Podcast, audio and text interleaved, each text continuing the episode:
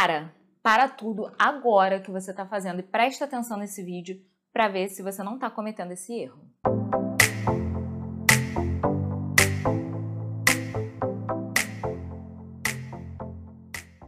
Olá, tradutores! Tudo bem com vocês? Comecei o vídeo hoje no susto para você já tomar aquele baque e prestar atenção se não está fazendo alguma coisa errada aí bem nesse comecinho da sua carreira. Eu vejo muita gente que está começando, gente que já está até estudando tradução e não sabe ainda com qual área quer trabalhar, né? Tá realmente bem no comecinho.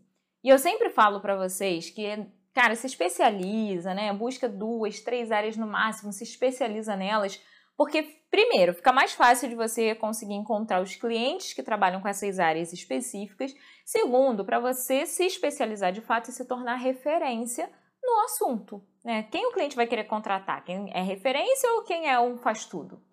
E aí, uma coisa que eu tenho visto muito, mas muito mesmo, são pessoas querendo escolher a sua área de atuação, né, definir ali a sua especialidade com base no sucesso dos outros, com base no meu sucesso, com base no sucesso de alguns outros colegas de outras áreas. Para com isso agora. Primeiro, porque você só está vendo a parte bonita da coisa, né? Você não sabe o quanto aquela pessoa ralou para chegar na posição que ela está hoje.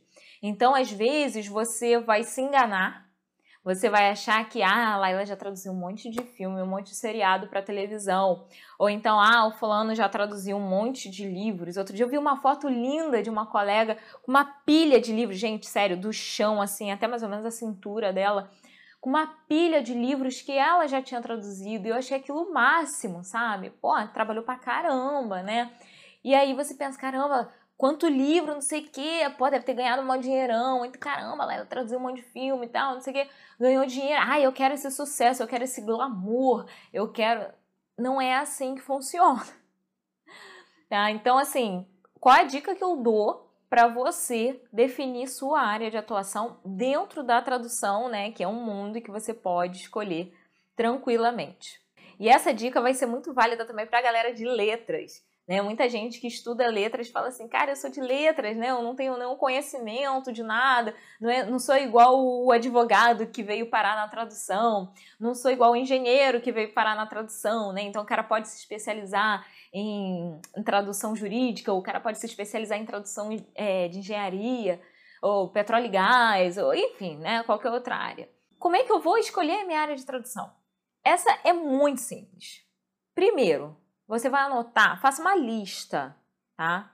E faz o seguinte, você faz, pega um papel, caneta e você começa a escrever. De fato, faça uma lista de assuntos que você gosta. E aí você me marca, tá? Faz um story, me marca, ou então faz um post, me marca. Eu quero ver você fazendo. Faz uma lista daqueles assuntos todos que te interessam. O que, que você gosta? Ah, eu gosto muito de moda, eu gosto de esportes, eu gosto de. Assim, tá? Coisas de, não necessariamente tenham a ver com tradução. Por quê? Ah, eu gosto de artes. Adoro arte, sabe? Pinturas, esculturas. Não interessa o que você gosta. Faça uma lista de todos os assuntos que você gosta. Fechou?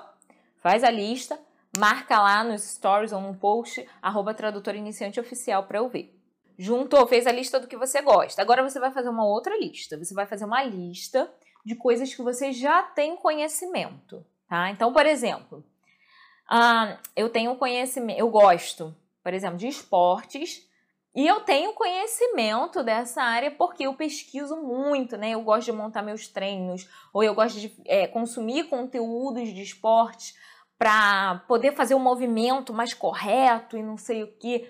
Sei lá, gente, tô jogando um exemplo aqui, tá? Então, assim, é um conteúdo que você consome, que você gosta e você pode unir o útil ao agradável. Então, que tal você se especializar em tradução de esporte? Ou que tal você se especializar em tradução de turismo, na área de turismo, né? Ah, eu gosto muito de viajar, eu tô sempre pesquisando. Tô...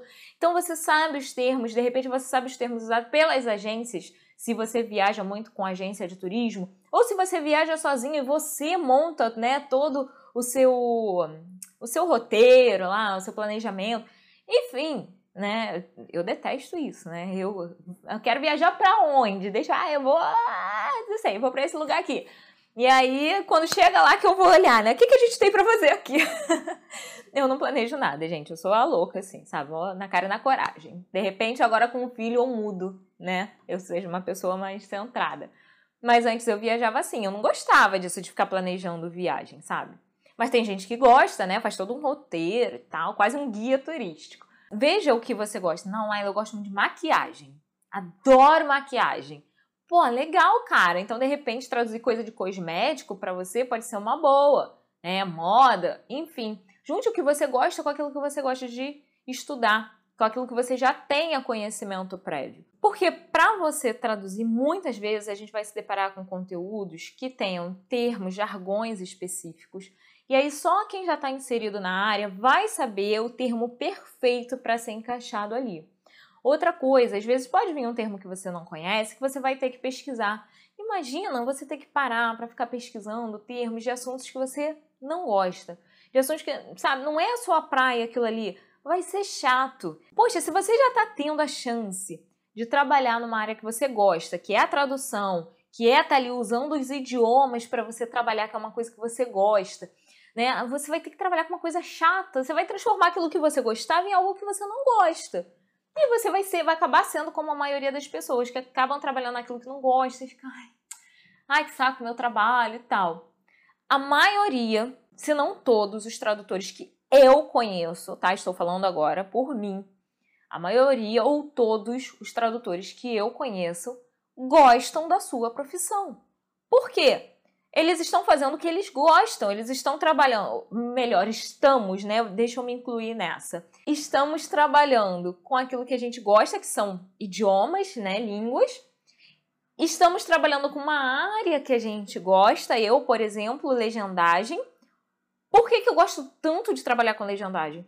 Porque eu aprendo com os meus clientes. Né? Eu, bem ou mal, a gente consome o conteúdo. Isso não só na legendagem, na tradução escrita também. A gente está consumindo aquele conteúdo para a gente poder fazer a tradução bem feita. Né? Então a gente acaba aprendendo também. Então eu amo isso, sabe? A gente é, aprender com o nosso cliente e a variedade que a gente tem isso é maravilhoso. De repente, você estudou direito, você não gosta de é, exercer lá, né, o seu papel de advogado, tá no tribunal e tal, né, né, né? Mas você pode se realizar trabalhando como tradutor jurídico, um tradutor de patentes, ou sei lá o quê. De repente você ama ler e se tornar um tradutor literário vai ser maravilhoso para você e você vai se sentir realizado. Se você não gosta de ler, ah, não, eu gosto de ler, mas eu gosto de ler assim, não gosto de ler história, né? Eu gosto de ler coisas que me acrescentem. Então, eu tô sempre em busca de um livro mais técnico e tal. Não gosto de ler fantasia, não gosto de ler é, ficção, não, não gosto desse tipo de historinha. Então, de repente, para você a literária já não é tão legal assim. Mas uma tradução editorial, uma tradução técnica, já vai fazer você ser realizado. Não tenta abraçar o mundo com as mãos, porque vai dar ruim. Você vai ver o sucesso do colega, você vai tentar entrar naquela área porque você acha que você também vai ter sucesso, mas você não está olhando ali o, os bastidores, né? O por trás das câmeras, tudo que está acontecendo, todo o trabalho que tem em off.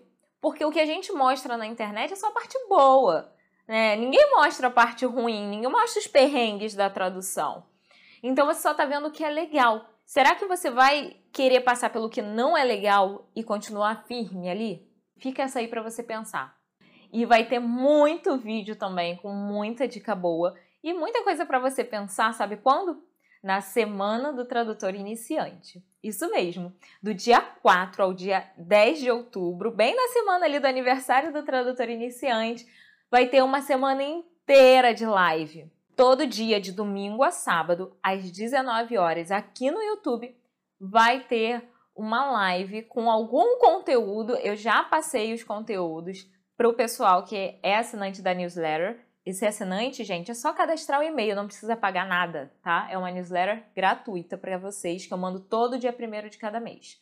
Então, a galera que recebe a newsletter já sabe os temas. Aos pouquinhos eu vou soltando no Instagram também convidando vocês para virem participar da Semana do Tradutor Iniciante. Todo dia uma live, todo dia um assunto legal para a gente conversar. E é, por ser live, né, eu vou dar as dicas para vocês e a gente vai trocando ideia ali no ao vivo. Combinado? Anota aí na sua agenda, de 4 a 10 de outubro, às 19 horas aqui no YouTube. Apenas no dia 9, que é uma sexta-feira, a gente vai fazer essa live às 8 da noite. Por quê? Vai ser uma transmissão no YouTube e uma transmissão no Instagram, porque é o dia da live do Sextou, tá bom? Mas os outros dias todos serão às 19 horas. Se você não está seguindo o Tradutor Iniciante lá no Instagram, segue, tá? Para ficar por dentro de todas as novidades, ter um contato muito mais próximo comigo e receber outras dicas também, não apenas uma dica semanal, né? Mas praticamente todo dia eu tô aparecendo ali com algum insight, com alguma coisa para vocês.